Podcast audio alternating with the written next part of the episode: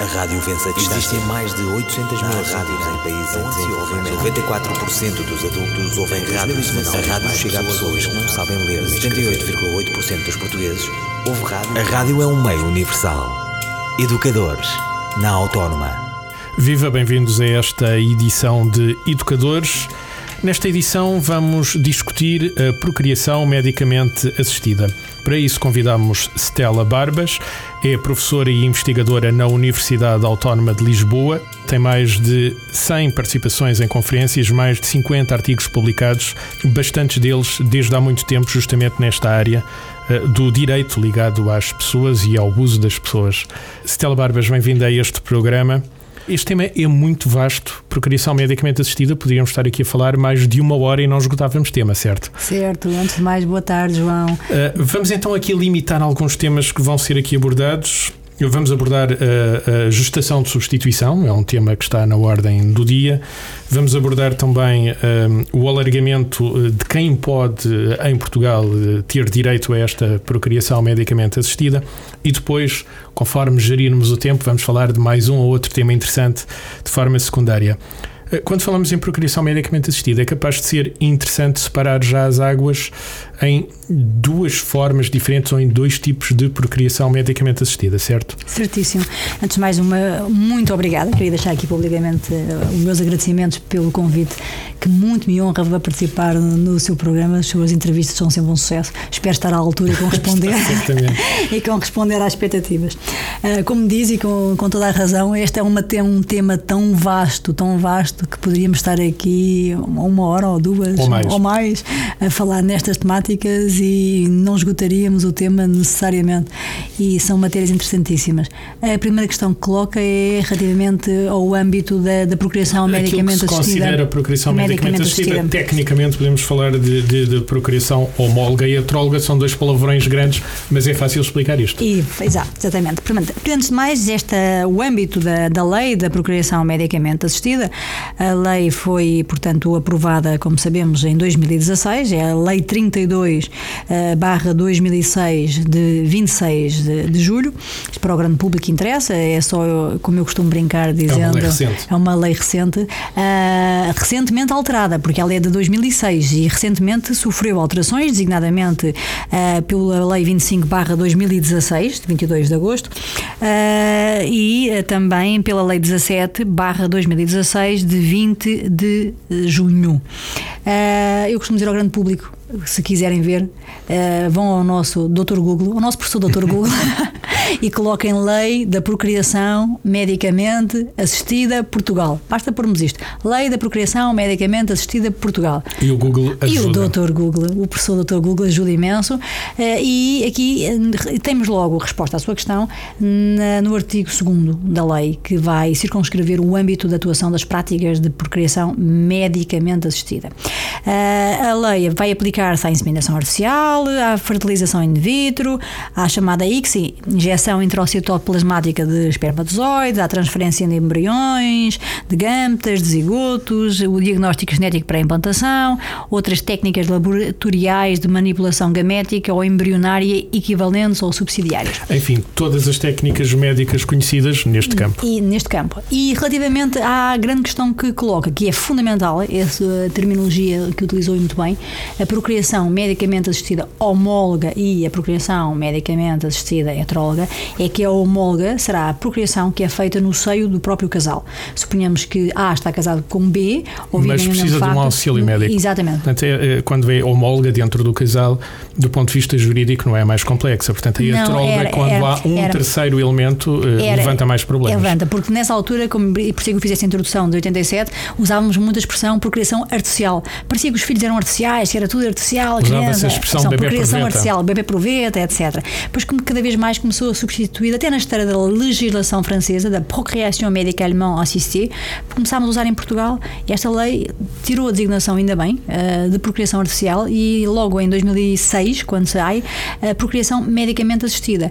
A homóloga, como se referiu e muito bem, é a que é feita no seio do casal, portanto, do ponto de vista do, do estabelecimento da filiação para o direito, não suscitou dúvidas maior. A está casado com um B, uh, vamos utilizar as técnicas. Não ah, foi muito problemático. Não, nada. Bom, mas a pelo A heteróloga, sim, foi, suscitou-se uma grande uh, divergência uh, até na opinião pública sobre a admissibilidade ou não das técnicas da heteróloga, porque na heteróloga temos o dador, dador de ovócitos ou dador de espermatozoide, e consequentemente aí para o estabelecimento da filiação, isto é, para aferir quem é o pai, quem é a mãe, um novo mundo, uma revolução, porque segundo as regras do direito, mãe é quem dá à luz e presume-se presume-se da constância do casamento, que estando casado, que o pai será o marido da mãe, mas a filiação sempre foi ferida uh, pelo parto.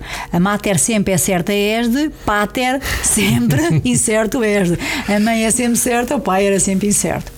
E tecnicamente, portanto, em sede homóloga, isso é que é o ponto fundamental que referiu, acho importantíssimo, não haveria qualquer questão uh, deste ponto de vista de estabelecimento da filiação, porque ficava tudo, permita-me a expressão, em casa. É em, em exatamente. Casa, e com a heteróloga, não estou a criticar, a condenar, mas estou a dizer do ponto daí que é mais complexo. Que é mais complexo no sentido porque surge um terceiro e para estabelecimento quem é o pai, quem é a mãe, que todo, foi todo um mundo novo.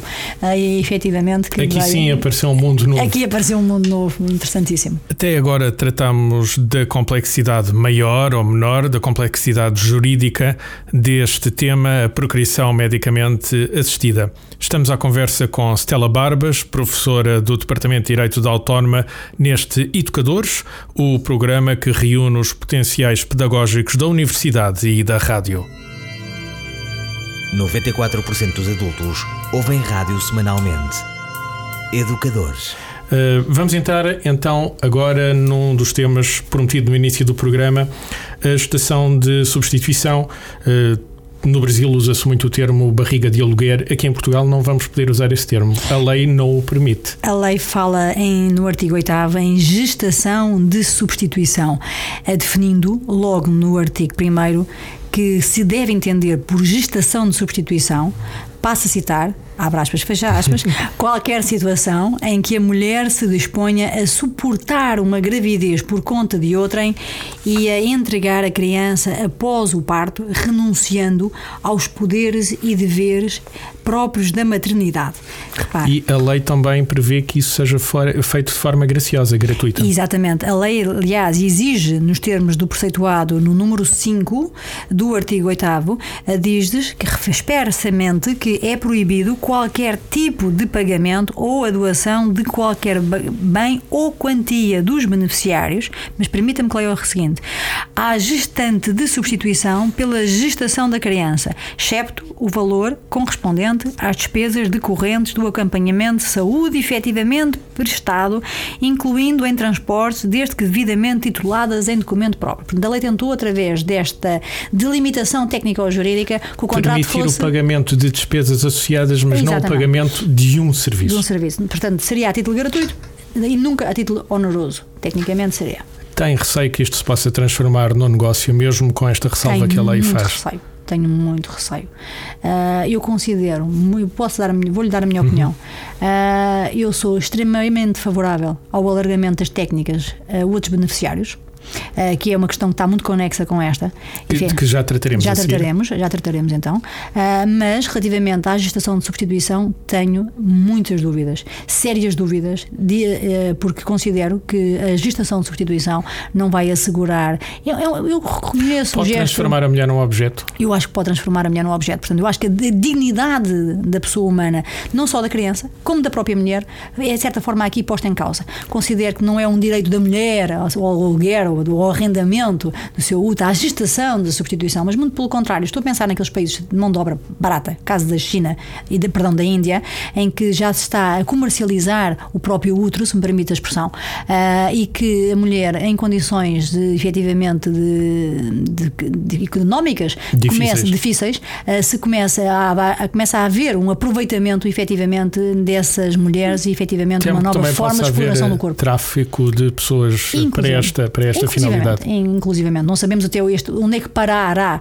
Isto é a história, quando abrimos uma porta, não sabemos quanto, o que é que vai acontecer com a abertura daquela porta. E portanto, eu vejo na gestação da substituição. Veria aqui um sinal vermelho. Veria um sinal vermelho não só não vejo isto como uma afirmação da mulher que está a fazer isto e bem da outra, sim, é tudo muito bonito, é tudo muito altruísta, mas como toda a rosa tem espinhos, uh, eu considero que há que acolher como bênção os grandes resultados positivos da ciência e não podemos de modo algum partir do pressuposto que a ciência tem sido o motor perverso da humanidade, muito pelo contrário, uh, temos, temos de ter uma situação de um compromisso razoável entre eu sou uma, eu sou uma entusiasta pela ciência, sempre fui, mon cœur balance. Mas, mas tem estas reservas, da, reservas da objetificação da mulher objetivação da mulher e objetivação da criança, porque vamos ser muito realistas. O que é que se pretende com o contrato de gestação? Quando pretende-se que a faça um contrato com B em que o objeto desse mesmo contrato é o que? É o ser humano não vai comprar, não vai ser vendido, não vai ser eh, porque o contrato é oneroso, mas é uma cedência, uma cedência gratuita de um outro,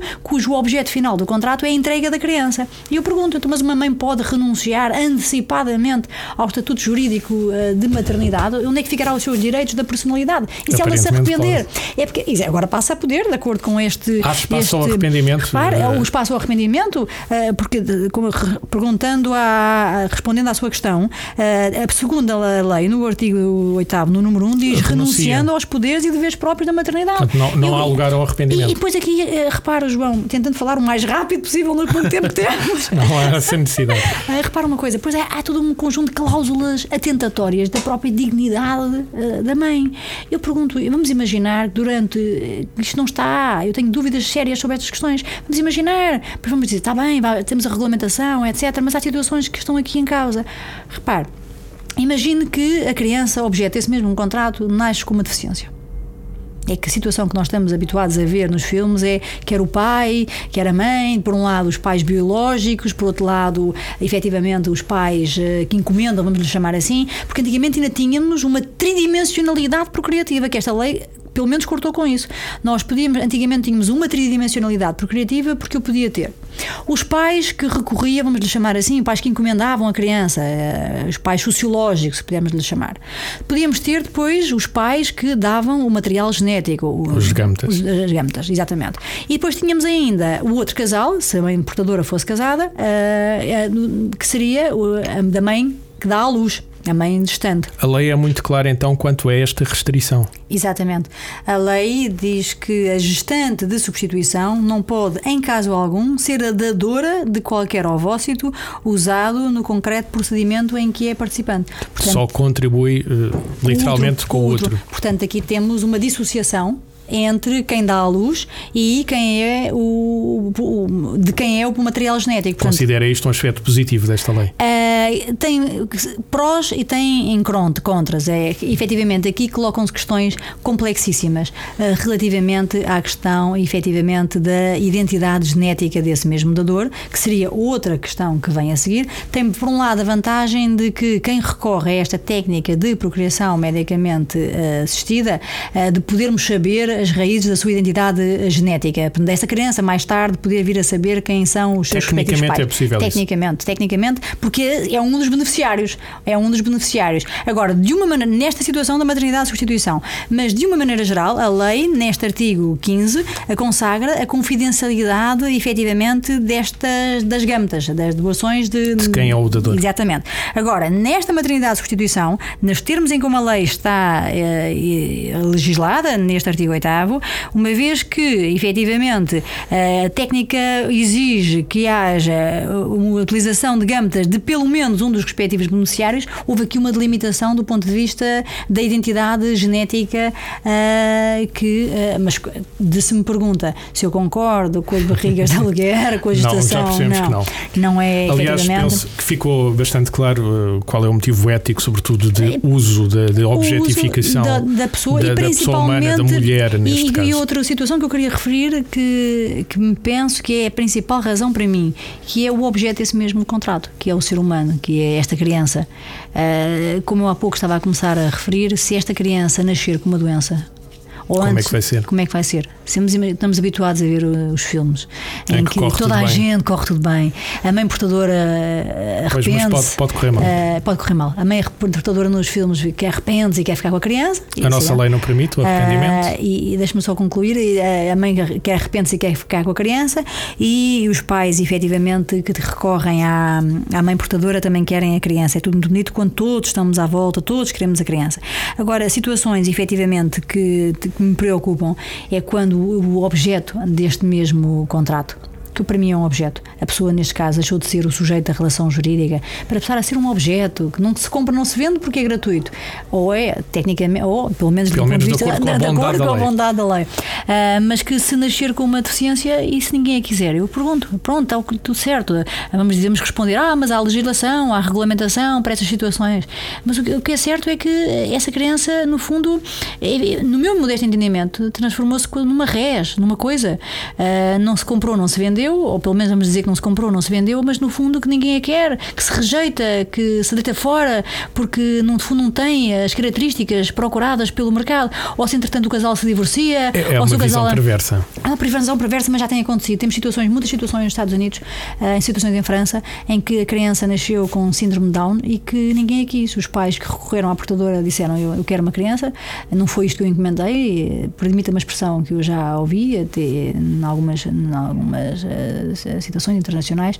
ah, eu encomendei uma criança sem defeito de fabrico. Temo também por esse motivo, então. Temo imenso esse motivo. Tenho, temo pela dignidade ah, deste ser humano, pela dignidade desta criança. É claro que a estação desapare- de substituição desaparece com um valor altruístico fantástico. Alguém vai, por razões eh, altruísticas, eh, ceder o útero, permitir o nascimento da criança, de outra forma. O que é fantástico. Parece fantástico, não é? Mas no meio disto tudo, não há, como se costuma dizer, até a rosa tem espinhos. Eu costumo dizer isto muitas vezes: toda a rosa tem espinhos. Temo imenso pelos espinhos que esta lei pode Tenho, trazer. temo imenso pelos espinhos, pela dignidade. Se nós, geração futura, se nós, geração atual, perdão, temos o direito de escolher, efetivamente, isto para as gerações vindouras, essa criança mais tarde, ah, como é que isto vai processar? Ah, tudo, tudo, tudo uma, uma panóplia de questões que estão aqui trazidas, efetivamente, à, à colação. Penso que ficou claro quais são as suas reservas quanto à, à estação de substituição.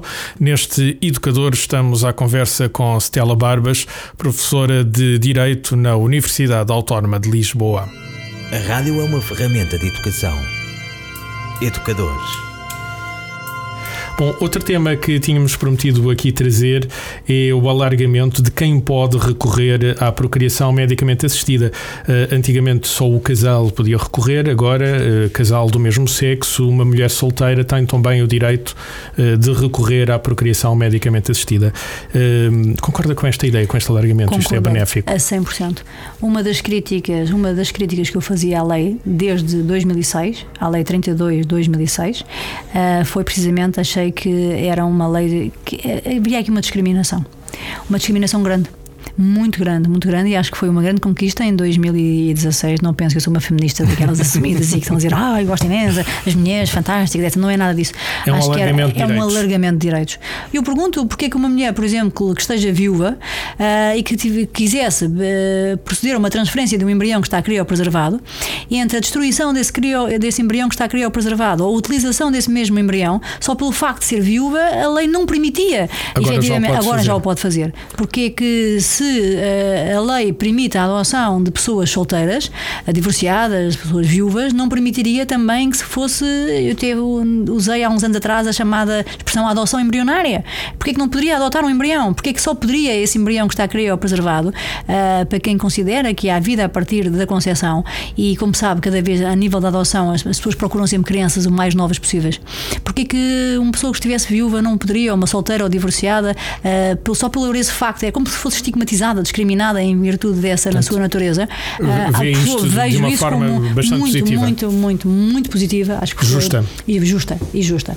Não se compreendia que nos Tocou, dias tocou agora hoje- num, num assunto curioso que é justamente a, a criopreservação de um embrião. Portanto, eh, vamos imaginar um casal que, que, hum, já tem um embrião preservado, mas eh, eh, o marido morre e, como tal, eh, de acordo com a lei, atualmente é possível eh, a mulher, agora viúva, recorrer então à, à criopreservação e à, e à, à procriação medicamente assistida. Mas se, se houver apenas conservação do sêmen, do, do, do gameta masculino, uh, vê isto da mesma maneira ou coloca aqui algumas a reservas? A lei é completamente diferente. A lei é completamente diferente. Temos que dissociar aqui duas situações. Uma situação é, eh, vamos imaginar que eu estou viúva neste momento uh, e o embrião não é meu sequer. O embrião está criopreservado e não é meu. Agora eu posso ir deslocar-me a um centro de, de procriação medicamente assistida e uh, proceder à transferência embrionária uh, ou se, se lhe quiser chamarmos a, adotão, a adoção uhum. desse embrião. Portanto, o alargamento da lei o permitiu isso. permitiu isso.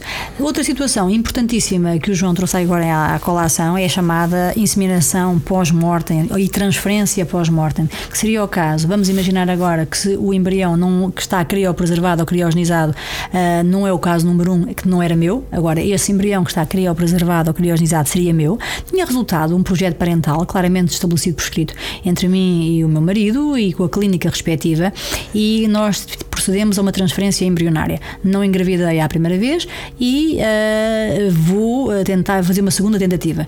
Temos uma infelicidade, um caso clássico. No caminho para a clínica, temos um desastre de automóvel e o meu marido falece.